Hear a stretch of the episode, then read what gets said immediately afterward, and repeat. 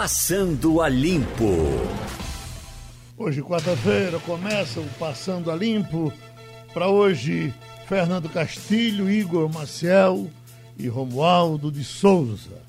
Seu dia vai ser pesado hoje, Romualdo, porque começou cedo já essa ação da Polícia Federal, são três estados, a coisa está eh, movimentando uh, de forma pesada, inclusive em cima de advogados. É só advogados, Romualdo?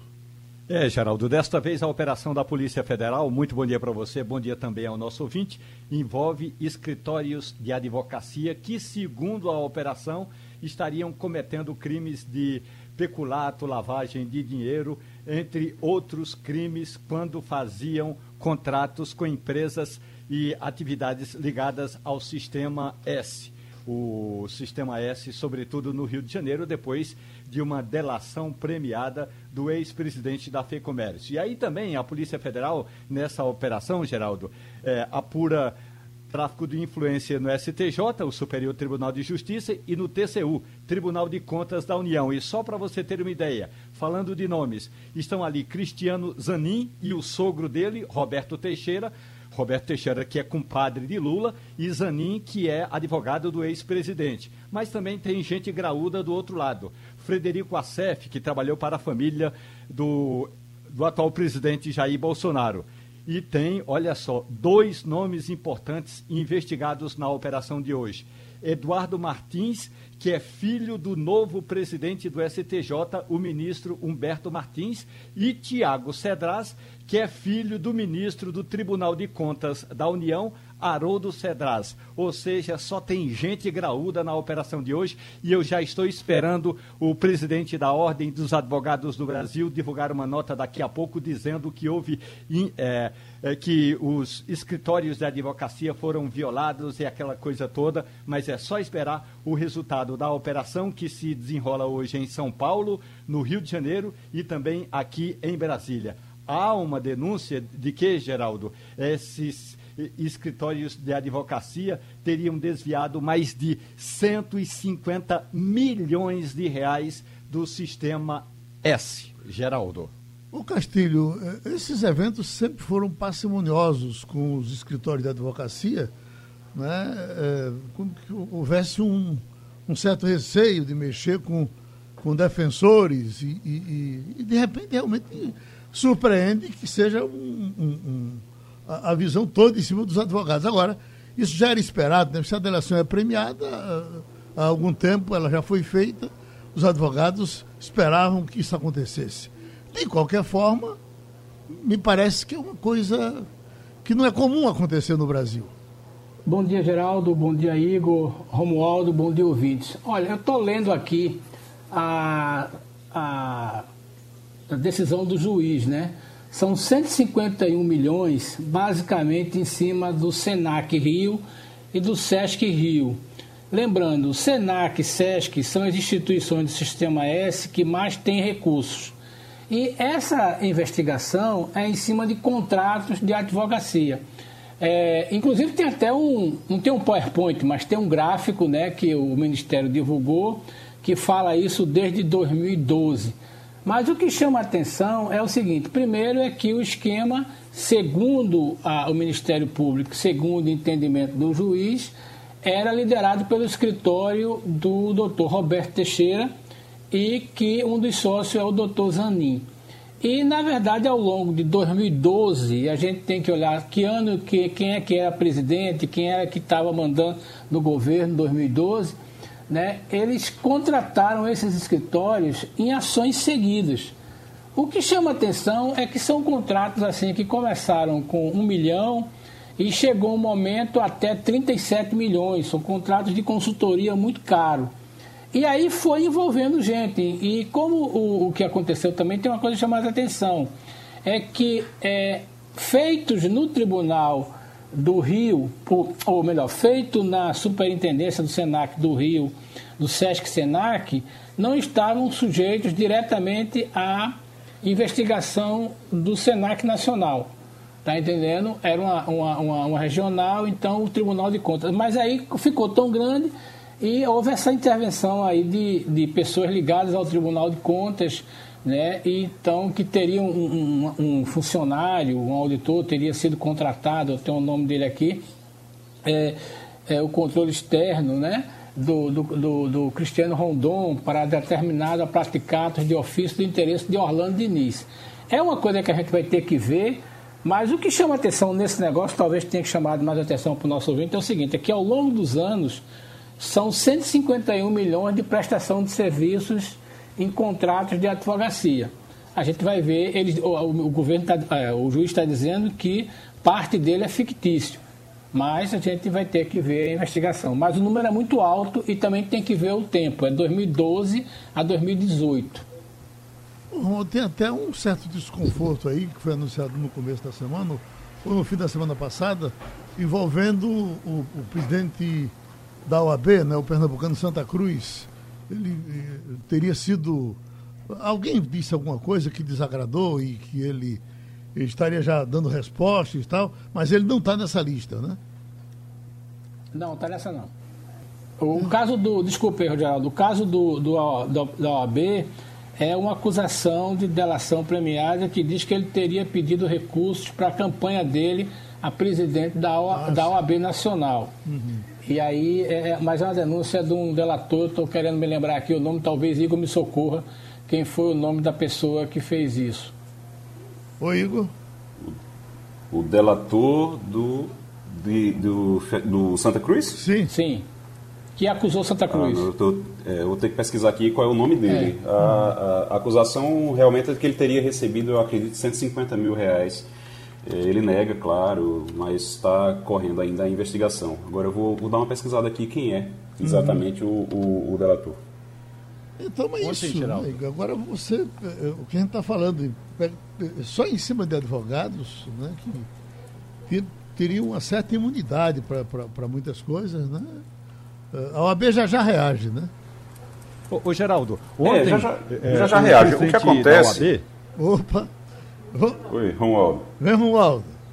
É, ontem o presidente da OAB, o Santa Cruz, divulgou uma nota dizendo que é, ele diz o seguinte: faz-me rir a delação premiada de Orlando Diniz, que me acusa de ter recebido é, recursos para a minha campanha. Vou provar, disse ele, vou provar a minha inocência e essa delação premiada não passa de um factoide. Foi o que disse Santa Cruz, o o presidente da Ordem dos Advogados do Brasil. É aquela história, não é, Geraldo? Na hora em que ficou consagrado que a delação premiada pode servir de prova ou pelo menos de argumento para se abrir uma investigação, Aí alguém vai lá e diz: não, mas é uma delação premiada. Como, como Lula diz, não, a delação premiada de um bandido não dá para acreditar na delação premiada de um bandido. Foi o que disse Santa Cruz ontem, que não dá para acreditar na delação premiada do Orlando Diniz, que foi presidente da Federação do Comércio do Rio de Janeiro,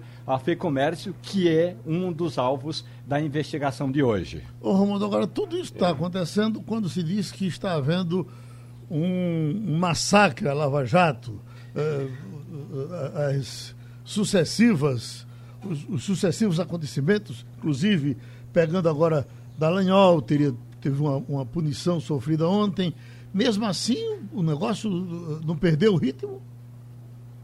É, a, a, a, Operação Lava Jato está sofrendo um baque muito forte, porque há uma articulação profunda, ainda que não diretamente, entre grupos investigados e grupos que temem ser investigados. Grupos investigados são aqueles que têm é, falado mal da Operação Lava Jato. E os que temem ser investigados são aqueles que hoje estão, é, que são poderosos que, e que podem interferir de uma forma ou de outra e, evidentemente, a, os, a segunda turma do Supremo Tribunal Federal que está nadando de braçada para livrar muita gente ou para mudar argumentos das decisões tomadas em primeira e segunda instância. E sempre lembrando, alguns juristas, entre eles o jurista pernambucano eh, José Paulo Cavalcante, eh, consideram uma, e aí a, a expressão é minha, uma excrescência essa história toda criada no Supremo Tribunal Federal de uma instância intermediária que é a, a primeira turma e a segunda turma. Ou seja, tem decisões que são tomadas ali que nem vão ao plenário, mas são decisões do Supremo Tribunal Federal. A questão ontem eh, do Conselho do Ministério Público contra Deltan Dallagnol não foi propriamente envolvendo a Lava Jato, foi mais uma questão de eh, um, deslize argumentativo, né? O procurador da Operação Lava Jato, num dia da eleição de presidente do Senado, simplesmente esticou as canelas numa cadeira de balanço, pegou o smartphone e disparou, fazendo acusações contra o, um dos candidatos, que era Renan Calheiros, do MDB, e dizendo eh, cobras e, lagartas, e lagartos eh, sobre Renan Calheiros, acabou eh, se não interferindo, mas se posicionando sobre um tema que não diz respeito ao Ministério Público e o cidadão Deltan Dallagnol nessa hora não existe. Então, a advertência, na verdade não é advertência, o, ontem ele sofreu foi uma censura, o que é um grau acima. Não é uma advertência, foi uma censura, um grau acima. Então, a Operação Lava Jato tem sofrido alguns baques. Agora, também é evidente que tem muita gente interessada nesses baques. Muita gente, Geraldo. Ah, agora está um verdadeiro mela-mela em cima do Dallagnol. Eu já leio aqui. Dallagnol é alvo de mais oito reclamações e próxima pena pode ser a suspensão do cargo. Então você vai vendo esse, essas, essas reviravoltas, né? O camarada de repente, o camarada que está sujo com sua pau de galinheiro reage e consegue ir lá e pegar o seu algoz. É o que vem, por exemplo, dizendo Lula, né? Que lamenta que ele tenha saído, porque gostaria de pegá-lo vivo dentro da Lava Jato. E ontem, Renan Calheiros, que estava desaparecido há um bocado de tempo, falou durante quase uma hora na CNN e também com o pé no gogó de Dallagnol. Rimou. Agora é esperar resultado de algumas investigações contra o ex-presidente do Senado Federal, porque tem muita gente também que fala mal do Deltan Dallagnol, mas que está com o rabo preso na justiça. Está sendo investigado ou então está é, acendendo velas para que essa segunda turma anule alguns processos. E aí a gente sabe, se essa segunda turma, é, até que é, o ministro Celso de Mello ou volte, é, porque ele está ainda com um problema de saúde, ou saia definitivamente e venha o novo ocupante, e aí o novo ocupante pode ser pode vir a ser Marco Aurélio Melo, porque é, passa a ser o mais antigo da casa e tem prerrogativa para mudar de turma. Marco Aurélio hoje é da primeira turma, ele pode pular para a segunda turma, e se ele não for para a segunda turma, quem vai para essa turma é simplesmente o atual, o atual presidente do STF, é, Dias Toffoli. Ou seja, se já está é, essa essa situação toda aí para anular processos ou engavetar processos eh, da Operação Lava Jato, pode imaginar, juntando ó, Gilmar Mendes, eh, quem mais? O Lewandowski, Lewandowski. e o Toff e o Toffoli, aí a Carmen Lúcia, juntamente com o Faquin, nem precisam mais ir à votação, porque os outros três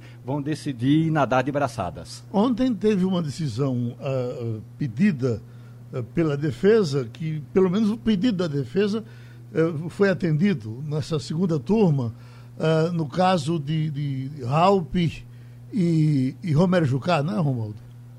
Exato. E, esses processos eh, eles estavam eh, na Justiça Federal e agora o, o que quer a segunda turma? É que, segundo a segunda turma, Geraldo, houve uma, um envolvimento de questão eleitoral. Então já saiu da Lava Jato tranquilamente. Uhum. E aí Raup, Valdir Raup, ex-senador da República, e Romero Jucá, ex-senador, ex-ministro do governo Dilma, ex-isso, ex-aquilo. Então, Jucá simplesmente também saiu comemorando e Romero Jucá agora vai esperar um julgamento que vai se dar não mais é, no âmbito da Operação Lava Jato. Homem, está repercutindo muito, e não podia ser diferente, um depoimento público feito ontem pelo professor, conceituado médico pernambucano, Blancar Torres, em Brasília. Ele já vinha, de alguma forma, fazendo aqui algumas denúncias pela mídia social e resolveu ir para Brasília para fazer a denúncia diretamente ao presidente Bolsonaro, numa reunião com médicos defensores da cloroquina. Ele foi muito mais além do que Bolsonaro esperava. A gente chega sente a surpresa de Bolsonaro quando ele chega e diz que está com a atividade médica correndo risco aqui em Pernambuco. E não é qualquer um, ele é um, um professor de medicina, um professor da, da Federal, ele tem 42 anos de hospital português, desde a morte de Frei Damião, ou de, antes da morte, porque ele era o médico da vida de Frei Damião, a gente lida com o doutor Brancar Torres e isso uh, uh, realmente mexe com muita gente. A gente procurou o secretário André Longo, a informação que vem do Estado é que o Estado não vai dar resposta. Procurou o secretário da Prefeitura, porque ele teria dito que é, eram genocidas. Ele teria dito, não, ele disse que estava acusando de genocidas porque, porque não apoiavam a cloroquina, o governador Paulo Câmara uh, e o prefeito Geraldo Júlio. Então, do lado do governo e do lado da prefeitura, a resposta que tivemos é de que eles não querem se pronunciar. E acusou também o CREMEP e levou um documento para mostrar ao presidente da República que o CREMEP trabalhava contra isso e que ele estava querendo proteção para a sua atividade médica. Nós estamos com o doutor Fernando Murta, que é, é diretor do. Não, ele é consultor de saúde é, e, e, participou ontem até aqui do nosso debate e tem uma, uma opinião pessoal que a gente espera que ele, ele, ele, nos dê aqui com relação a essa, a essa situação. Esse desconforto mexe com a classe médica, doutor Fernando Murta? Bom dia, Geraldo. Bom, Bom dia. dia seus ouvintes. Bom dia, bancada na, na, mesa, participando do programa. Olha, Geraldo, veja bem, eu, é como eu disse antes para a sua, sua produção, eu não sou médico, tenho, não sou médico de formação. Eu atuo na área de saúde há pelo menos 35 anos, na saúde suplementar e na saúde privada. Eu vejo que aí cada um tem que cumprir seu papel. Papel médico, do profissional médico, e como você falou, é, anteriormente, não estamos falando de qualquer médico, não existe qualquer médico, mas o Dr. Brancar é um profissional especialista de renome, não só no Estado, né? A, professor de medicina na especialidade de pneumologia, é um profissional qualificado e eu, eu entendo que qualquer profissional médico ele tem o direito de prescrever a medicação que ele entende que é o melhor para o seu paciente. A, cabe ao governo do Estado, às autoridades sanitárias, aos diretores de hospitais privados ou públicos disponibilizar um arsenal de medicamentos que deixe o seu que deixe o médico que atende o paciente internado naquela unidade de saúde é, à vontade para prescrever o que ele entende que seja mais adequado para o seu paciente. Nós estamos falando de uma pandemia, uma doença nova que muita gente, a gente patinou muita, muito, é, muito no início, continua patinando, continua sem, sem ter um tratamento definitivo. A própria Organização Mundial de Saúde deu orientações equivocadas no início, né? foi muito questionada. Eu não vejo como é, qualquer tipo de, de, de, punição, retaliação ao doutor Brancar como possível em função de uma indicação que ele vai fazer, ou prescrição que ele vai fazer para os seus pacientes, de forma alguma. Eu acho que cabe, é, isso não é uma discussão política, eu acho que cabe a todas as autoridades de saúde disponibilizar na, nas farmácias o arsenal médico e cabe ao médico, na relação médico-paciente, para escrever. Simples assim, eu não vejo muita polêmica. Agora, é, não pode levar isso para a questão política, partidária, de forma alguma. Pronto, eu quero já agradecer ao doutor Fernando Murta, que é consultor de saúde, e, e, não acionar a bancada agora, porque a gente vai ficar dependendo do CREMEP. Não é possível que o pessoal do CREMEP eh, não, não, não queira falar desse assunto. A gente está tentando e até agora não foi possível encontrar uh, uh, alguém do CREMEP, o presidente do CREMEP, o Relações Públicas do CREMEP, enfim, alguém autorizado pelo CREMEP para dar uma opinião. Essa opinião certamente vamos ter durante o programa de hoje. Espero que ainda em tempo de, de que essa autoridade eh, do CREMEP possa conversar com os nossos amigos que participam hoje do Passando a Limpo. Ah, tem uma notinha aqui, como envolve também o Hospital Português, aqui de pé de página, que diz: após ser uh, contactado pelo Jornal do Comércio, o Real Hospital Português informou que não se posicionaria sobre uh, essa declaração, porque trata-se de opinião pessoal do médico. O Real Hospital Português não irá se posicionar sobre o assunto, por entender que trata-se, aí pronto, já foi dito, de uma opinião pessoal, eh, mesmo envolvendo assim o hospital. É bom dizer que eh, tem uma história de 42 anos no Hospital Português, o médico Blancar Torres. Enquanto esse assunto pode ser tratado mais na frente, chama atenção uma informação que está vindo aqui de João Pessoa. Paciente de 114 anos recebe alta após ser contaminada com coronavírus. Veja que informação importante. A paciente mais idosa a se contaminar com o novo coronavírus na Paraíba recebeu alta hospitalar na manhã de ontem em João Pessoa, do Hospital Frei Damião.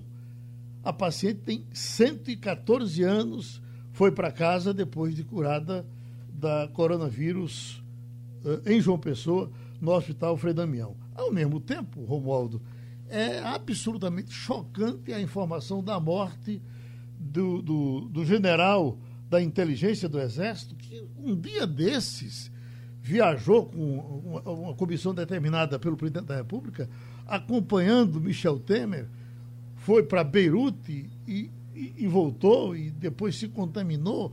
E um homem de 53 anos de idade morreu ontem. Isso é uma coisa que, que assusta demais. O que, é que se diz por aí, Romualdo? Pois é, Geraldo. Primeiro, olha o que acontece. É, o presidente fez aquela reunião ministerial, não é? E na reunião ministerial ele trouxe uma menina de 10 anos, uma blogueira lá da região de, da cidade de Barretos, no interior de São Paulo. A menina fez uma entrevista lá, entrevistou várias autoridades. Aliás, é, é, é, é, bom louvar a atitude e as perguntas da menina, porque ela teve a oportunidade, coisa que a imprensa não tem. Por quê? Porque a imprensa não tem acesso a esse tipo de, de evento.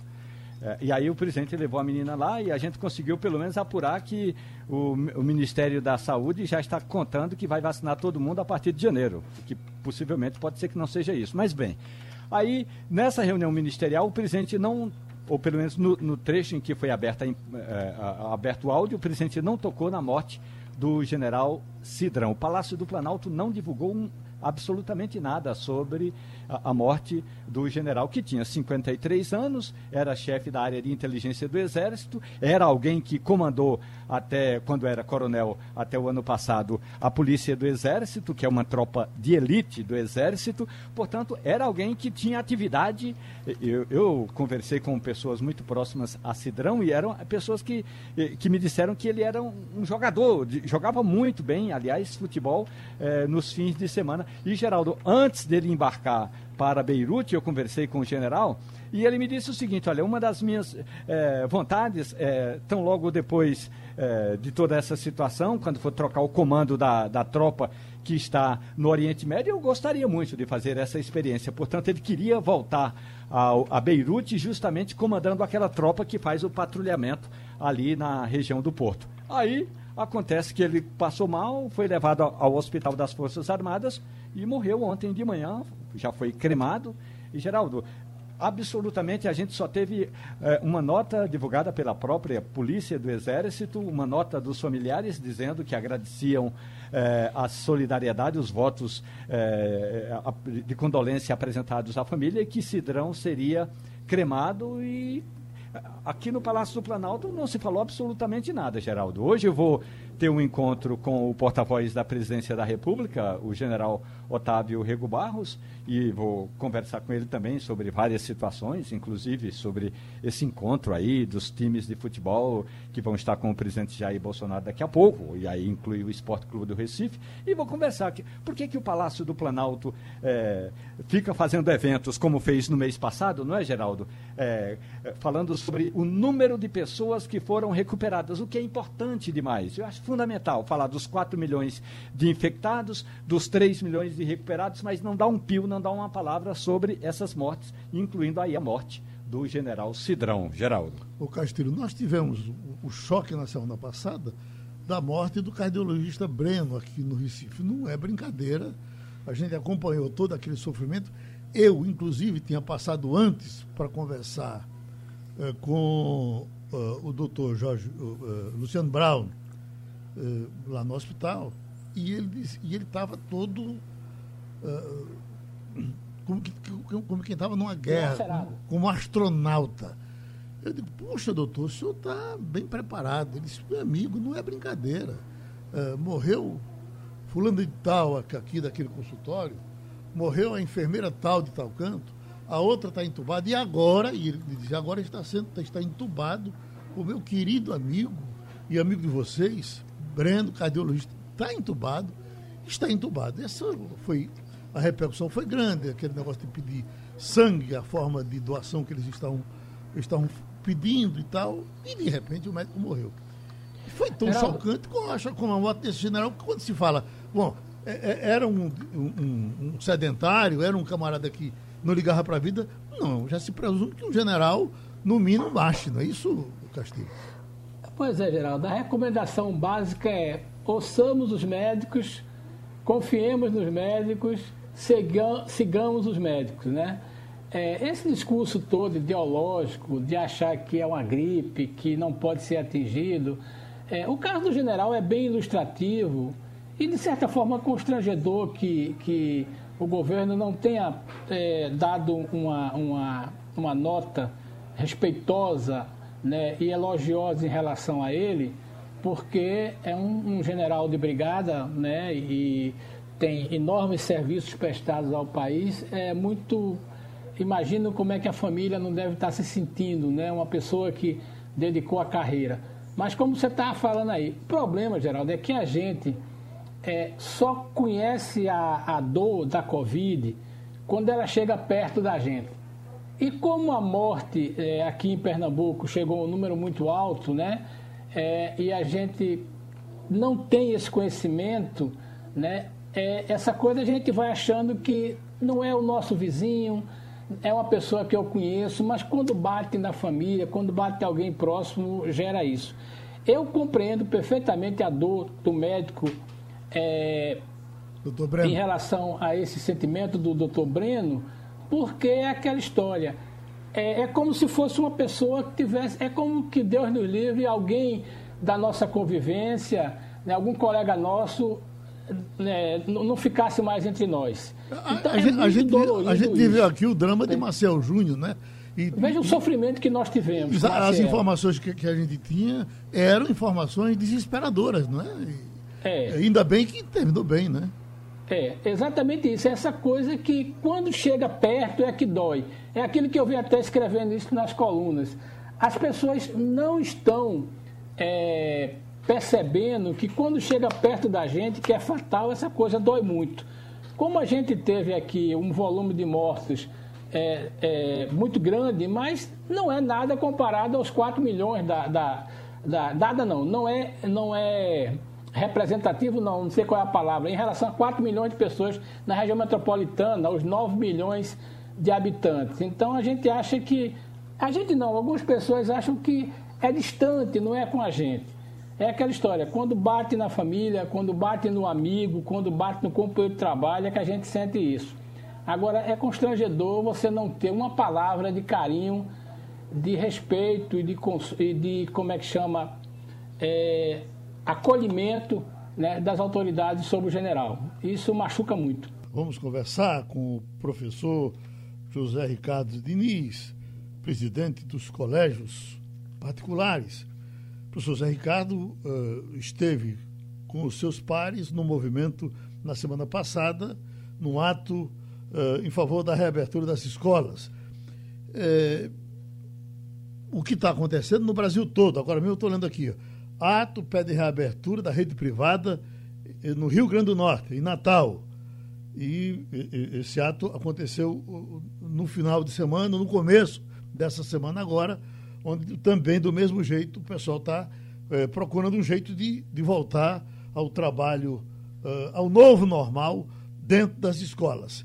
Vamos começar a conversa com o professor Zé Ricardo? Vamos nós, Castilho. Professor, as suas ordens. Bom dia, professor. É, eu tinha uma curiosidade para saber o seguinte: é, parece claro nas declarações do sindicato de que o, os, é, os estabelecimentos privados podem voltar com absoluta segurança. Claro que vai depender da decisão dos pais de mandarem suas crianças. Mas essa coisa estaria mais ligada à dificuldade é, do Estado não poder atender aos critérios, é, no caso do setor público, e aí, para não liberar setor privado, é, sem liberar setor. Só, a pergunta não ninguém? É, pronto. É que deu um corte na, na sua fala, Castilho, mas o professor Castilho está querendo saber se o que está acontecendo com uh, uh, o ensino é, privado é, é um efeito colateral. Na verdade, Geraldo, há vários ângulos da questão, não é? Quando nós fizemos um movimento na, na semana passada, na quinta-feira passada, é, por sinal, um, um, manifesto histórico para nós, né, dando uma aula de civilidade, lição de cidadania, né, de, de republicanismo, fomos recebidos no Palácio e lá colocamos ah, os nossos argumentos. E diante de, do, do, que vem acontecendo, eles só fazem serem reforçados. Eu dou um exemplo muito simples. Quem viu as fotos no, no, neste final de semana em Instagram, em Facebook, viu o absurdo que foi o, o, foi o feriado para as praias. Não é? Ali ficou patente. É, e como fica isso? Quer dizer, ali você tem uma aglomeração absurda de crianças, adultos, idosos, o que você imaginar, certo? As fotos é, são eloquentes com relação a isso. Os parques, é? os bares, então, é? então tudo isso acontecendo e parece que é paisagem. Não está acontecendo nada. O problema são as escolas. Na verdade, só escolas e eventos acima de 100, porque com 100 você tem uma convenção partidária, você consegue reunir o candidato com é, 99 pessoas. E ele, enfim, você começa a perceber certo, que é uma questão política muito forte, propriamente. E nós não vamos é, acatar isso de braços cruzados, não há como, porque é uma insensatez, é uma incoerência, propriamente. Sempre que vai se aproximando a data de comunicação do comitê, aí começam a pulular, como se diz, é, notícias de que, olha, as, as escolas fechadas preservam vidas. É muita hipocrisia, porque praias também preservam muito mais vidas. É, bares também, tudo. Então teria que fazer um lockdown de novo para que a gente preservasse plenamente vidas. Então, isso aí claramente passa por questões metade da nossa rede da educação básica, do, do, do, sistema de ensino de Pernambuco, do sistema educacional, é, da, da, é das redes municipais. Um milhão e cem, aproximadamente, um milhão e duzentos. Então, esses já definiram que só uh, voltam em 2021. Mas nós já achamos isso uma coisa absurda. Então, o que a gente quer é, primeiro, desvincular a data de retorno, de reabertura das escolas particulares. Esse ponto é fundamental. Atender à questão da gradação, da progressividade no retorno, também. Pode estabelecer percentual? Pode também. E com isso a gente garante o direito líquido e certo daquelas famílias que querem ou precisam levar seus filhos para a escola, para o ambiente físico da escola, e mantém ao mesmo tempo o sistema remoto, a modalidade remota online.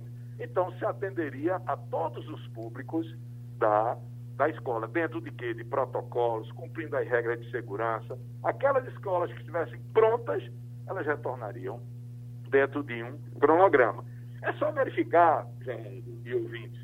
São Paulo retornou, Ceará, Fortaleza retornou. Rio Grande do Sul. É, Rio Grande do Sul, certo? Então a gente começa a ver e a se evidenciar que é preciso o retorno das escolas. Já, já se fala numa catástrofe geracional, saiu um relatório da OCDE colocando justamente essa questão de, de, de um prejuízo enorme na questão da, não só da economia, mas como da, da vida das pessoas, do crescimento, do desenvolvimento das pessoas. Então, é como se uma geração já estivesse sendo prejudicada dentro dessa perspectiva. Então, hipocrisia não. Eu vejo nos cartazes, escolas fechadas, vidas preservadas. Meus amigos, para preservar, para não haver risco nenhum, o que é que queríamos fazer? Fecha tudo, lockdown. Aí vamos. Agora, o que se viu nas praias é um escárnio em relação ao argumento que as pessoas apresentam de não reabrir as escolas. É escárnio. Professor Zé Ricardo, professor Zé Ricardo, e os seus professores, o que é que estão dizendo? Porque eu tenho escutado algumas mensagens do sindicato, uh, especialmente os, o pessoal ligado à prefeitura, dizendo que não, não quer reabrir, não pode reabrir, claro, porque o professor Geraldo. corre risco. O, o que dizem os seus professores? É, na verdade, vamos fazer o seguinte, vamos, vamos combinar, certo? O, o, o sistema público, na, su, na, na sua docência, certo? Tem os concursos, tem os concursados, tem os contratos que são relativizados, tem uma série de coisas. O que é que acontece? As centrais sindicais no país deram essa linha, que é uma linha política ideológica, certo? E é claro que os, uh, os satélites dos sindicatos, do, das centrais nacionais, vão seguir essa orientação. Então, quando eles falam de preservação da vida, escolas fechadas, em nenhum momento eu vi qualquer consideração sobre a educação. Em nenhum momento. Em nenhuma fala das centrais, sindicais, do, dos professores da rede pública, eu não vi uma palavra com relação à educação em si, mas só em cima da questão da preservação de vidas, que a escola privada só pensa no lucro e assim por diante. Assim por diante. Então, são coisas que já viraram paisagem na argumentação, porque não resistem à menor argumentação. Na verdade, está muito cômodo. Como está, está muito cômodo. Igor Marcel? Muito. Oi, oi Igor. Professor, é, Pois não. a gente tá, a gente tem visto uma, uma campanha das, dos sindicatos dos professores da rede pública dizendo que não querem voltar às aulas, que é um absurdo falar em volta às aulas nesse momento, que não pode, que seria é, matar os alunos e por aí vai. É nesse tom a, a propaganda que é feita, inclusive em outdoor, pelos, é, pelos sindicatos ligados aos professores da rede pública. E aí a gente tem nesse momento uma campanha eleitoral se aproximando e uma preocupação também de não perder apoio desses sindicatos. O senhor acredita que essa decisão de não voltar com as aulas é por causa disso? É para não, para não deixar o, os que são contra, os que não querem voltar às aulas agora desgostosos? Seria isso? Não tem nada a ver com ciência? Não, eu acho que tem a ver sim. Ah, Como eu disse, essa questão tem vários ângulos, vários interesses, propriamente, não é? Então, o que eu acho criminoso é você deixar a escola fechada, utilizá-la apenas como ponto para entregar cestas básicas e lanches diários. Isso me parece uma coisa muito. É, é, é como se desse, estou dando a sobrevivência, resolveu. Mas ninguém fala da educação em si. Ninguém fala da educação como elemento transformador dentro desse processo. A vulnerabilidade da grande maioria dessas crianças, desses adolescentes que não estão na escola. Como é que fica isso? Em nenhum momento isso é considerado.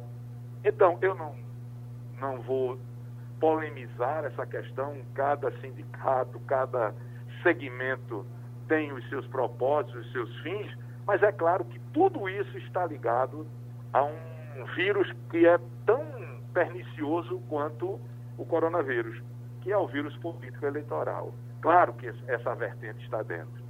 Claro, claro, claro que isso está dentro do processo, que é depois da eleição, prefeito eleito ou reeleito, o eleito seu favorito.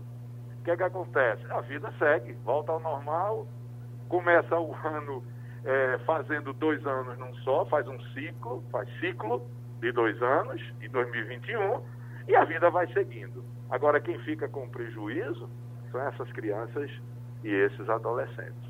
Então, Romualdo- a escola privada quer seguir no seu caminho, Uhum.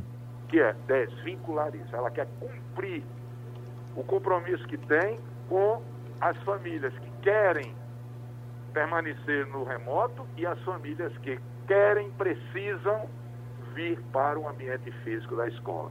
E mais, não se apresentam pesquisas assim. 70% das famílias. Vendo como a pergunta é enviesada. Você acha que as escolas devem ficar fechadas? Sim ou não? É um tipo de pergunta. Não é? Você ficaria na modalidade remota ou na modalidade presencial? É outra forma de perguntar. Então há muito viés nessa, na, na forma de conduzir pesquisa. E mais ainda, se 30% dizem, 25%, 28%, 30% dizem que querem vir para o ambiente físico da escola, por que não? Os outros permanecem na modalidade remota. Então, a questão não é de obrigar um ou outro é, esquema, modalidade. Não, não é isso. É abrigar ambas. Agora, quando se trata de escola, aí entram mil e um argumentos. Notem, notem também que nos países, é, em vários países, notadamente no contexto mais desenvolvido, a escola foi um dos primeiros campos a voltar, propriamente. Por quê? Porque existe a preocupação com a educação. Há isso. É por isso que a educação é transformadora, ela é essencial. O que está acontecendo e o que a gente vê em praias e tudo é falta de educação, no sentido próprio da palavra. É isso que a gente vê e com muita tristeza. Uhum. Nós estamos no firme, estamos mobilizados, a categoria toda está mobilizada para cobrar é, essa, é, esse cronograma, continuará cobrando incessantemente e nós esperamos que prevaleça o bom senso, a racionalidade, porque diante do que a gente está vendo aí, a irracionalidade e o interesse é, são as malas mestras do momento que nós estamos vivendo. Vamos fechar, Romualdo de Souza. Professor José Ricardo, bom dia para o senhor. O senhor usou dia, várias vezes os verbos querer e precisar. A questão é, é quem quer e quem precisa. Porque tem pais que querem e nem precisam tanto, e outros que precisam mesmo sem querer. Do ponto de vista da escola, ela mais precisa do que quer. E a questão toda é do ponto de vista educacional. E aí, se entrar um aluno na sala de aula sem a máscara, o professor vai ter autoridade para fazer como fez o ministro Luiz Roberto Barroso, o presidente do STF, que disse que todos os eleitores são iguais, do presidente da República até o mais simples votante, e ninguém vai votar sem máscara. Ou seja, na sala de aula, o professor vai poder botar um desses alunos que não querem usar máscara, negligenciando que não querem usar máscara, vai botar para fora? É, Romualdo, eu coloco da seguinte forma: há lugar mais adequado para se aprender tudo isso para se educar uma criança dentro de uma situação de pandemia, que é a escola. As pessoas, as crianças e os adolescentes são conhecidos pelos seus nomes, as suas famílias. Então, a professora tem um contato, relação afetiva com cada um deles. Então, se a escola não conseguir fazer isso, quem vai fazer? É lá, o, é lá a, a polícia ou aqueles fiscais que estão na praia coitados. Não é? Daquela multidão, vai dizer, menino, põe a máscara, ei, senhora, é, utiliza a máscara, por favor, e assim por diante. A escola é o melhor lugar para aprender a lidar com situações de excepcionalidade como uma pandemia. Porque ela tem é função educativa e da entrada dela até a volta para casa, a responsabilidade da escola está patente e ela não abre mão disso. Então, as escolas que estiverem prontas, e muitas estão no nosso segmento, essas escolas estão prontas para voltar. Pronto. E o cronograma é essencial. A gente agradece ao professor José Ricardo Diniz, vamos aguardando os acontecimentos. Ele participou outra vez do Passando a Limpo. Até agora já foram 13 governadores que se contaminaram com coronavírus pegaram a Covid-19. O último que está sendo anunciado, o governador de Romualdo de Souza, Ibanês Rocha, aí em Brasília, diz que apareceu com os olhos vermelhos, fez o teste, está com Covid. Já 13 governadores do Brasil todo, Romualdo. Pois é, Geraldo, além do presidente da República, né? E diversos o presidente ministros, da República, né? uhum.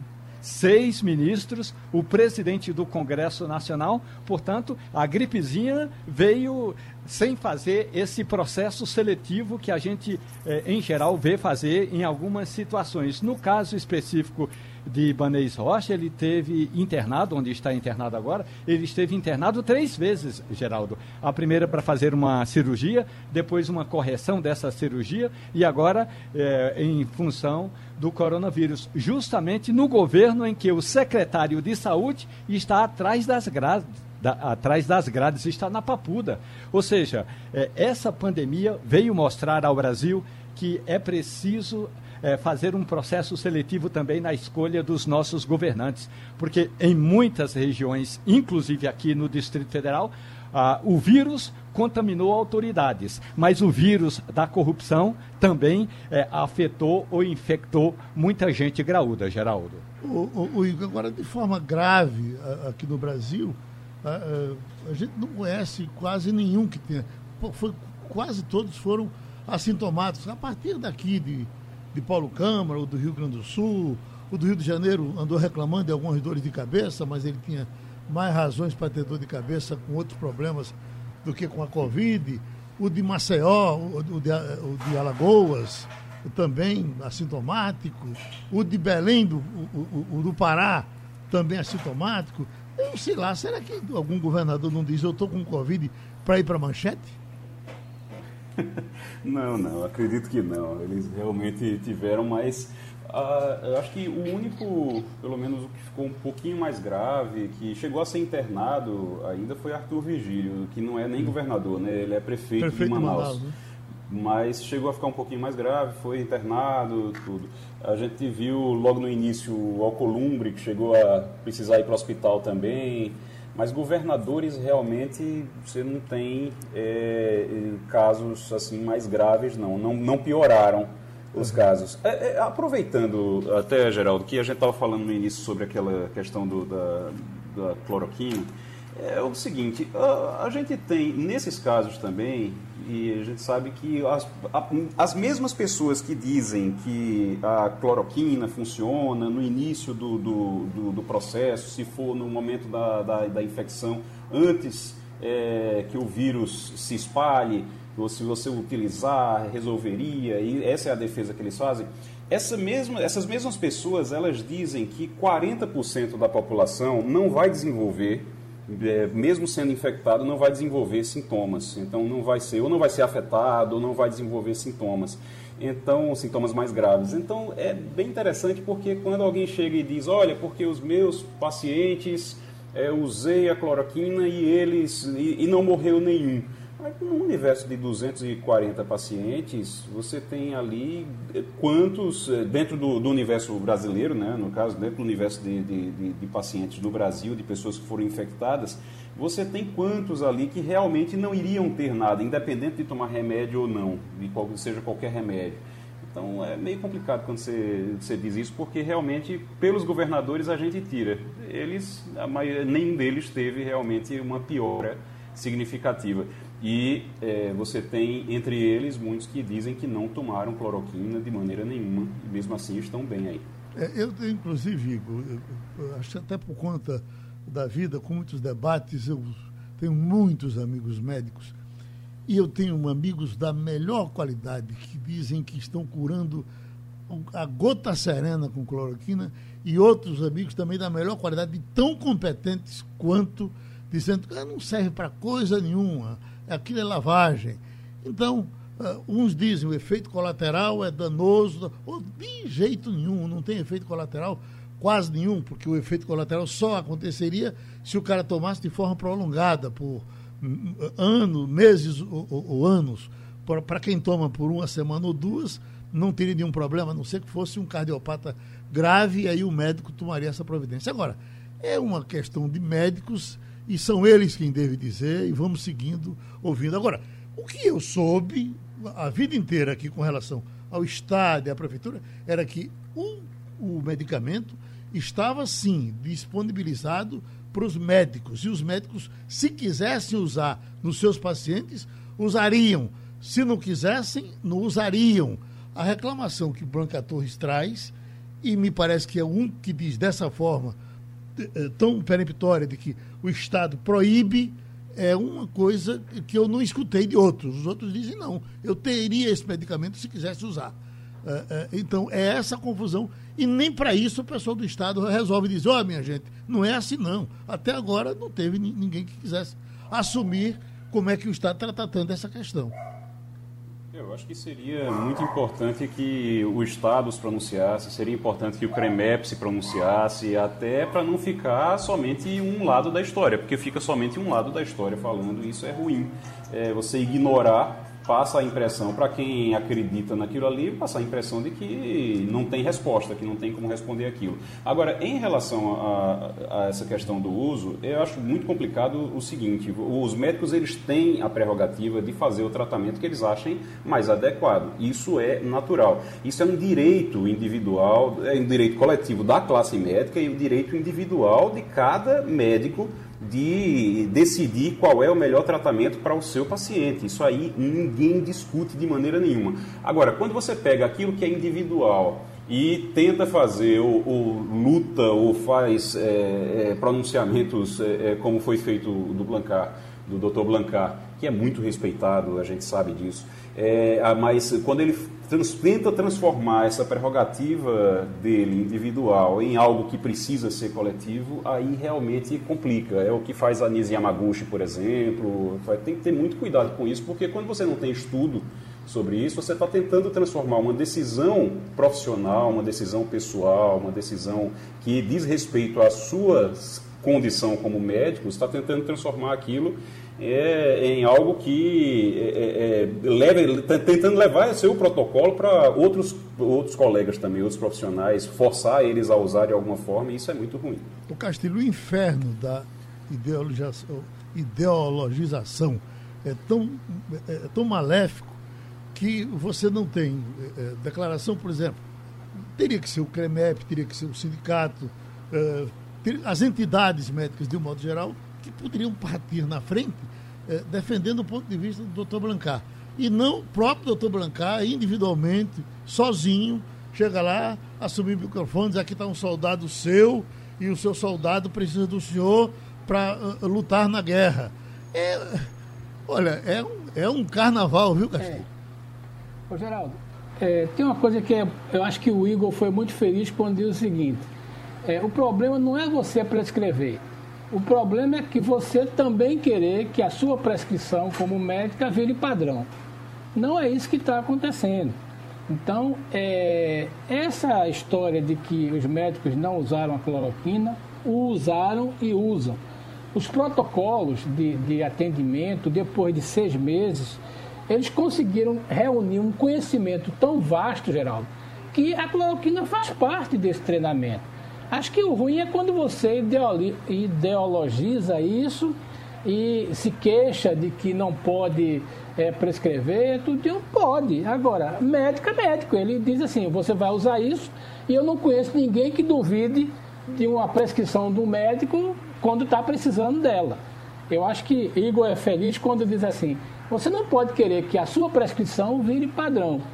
Agora, a gente não pode esquecer e é sempre bom lembrar, eu estava lendo sobre isso essa semana, o conhecimento que o mundo, e o Brasil especialmente, com seus 4 milhões de infectados, adquiriu em seis meses, nos faz uma potência em atendimento de Covid-19. Por quê? É, a mesma, é, é o mesmo caso, geral, daquele cara que atende no HR. Ele atende tanta gente com tanto em tão pouco tempo que ele vira expertise. Eu acho que o Brasil tem essa condição eu acho que nesse caso aí, os médicos estão usando e estão usando de forma adequada quando eles acham que tem que usar. Qual é o ruim desse negócio? É você é, botar gente que não é médico querendo prescrever remédio e quando você bota médico querendo que a sua, a sua receita seja padrão. Aí a gente ideologiza o, debate. Eu acho que isso é o que está ruim.